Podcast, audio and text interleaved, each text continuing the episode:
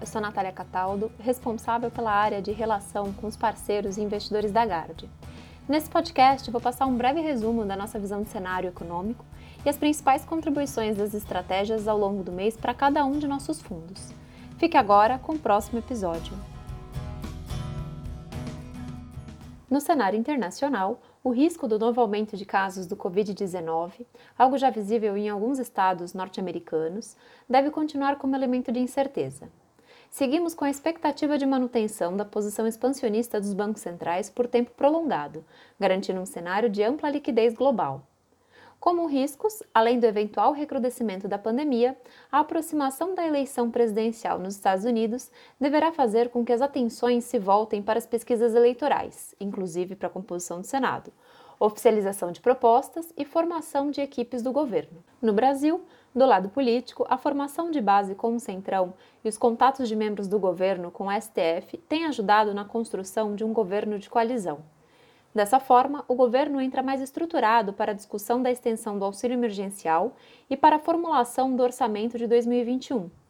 Do lado econômico, seguimos menos pessimistas com a queda do PIB para esse ano, considerando os efeitos contracíclicos das medidas fiscais que estão sendo postas em prática pelo governo.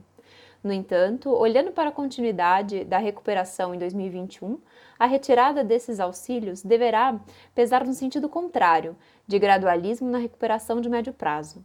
Do lado da inflação, antevemos uma aceleração dos índices mensais, com destaque para a alta de combustíveis, o que não deverá mudar a avaliação de uma inflação extremamente benigna para esse e para o próximo ano o setor externo segue bem equilibrado e mantemos a nossa visão positiva para o fluxo cambial até o final do ano.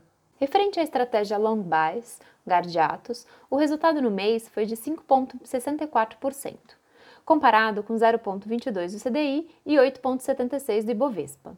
O mês de junho seguiu a tendência de recuperação dos ativos globais, com destaque para a recuperação relativa de Brasil, acompanhou o movimento verificado no mês anterior, de valorização dos mercados, calcado na expectativa de abertura econômica, além de, no caso brasileiro, uma acomodação de certa forma dos ruídos políticos evidenciados em março e abril. O Brasil segue como um dos mercados mais penalizados em comparação aos mais emergentes. Porém, mantido o fluxo positivo na área política econômica, há espaço para uma valorização adicional no curto prazo. Seguimos construtivos e aumentamos a alocação em bolsa em relação ao mês anterior. As principais contribuições de performance se deram em ações negociadas com desconto em relação aos fundamentos, setores cíclicos e domésticos, em face à rotação que o mercado tem implementado, com alocação na direção de temas que sofreram mais durante a pandemia. Nossa expectativa ao longo do segundo semestre é que, com a normalização da atividade econômica, esse movimento se acentue.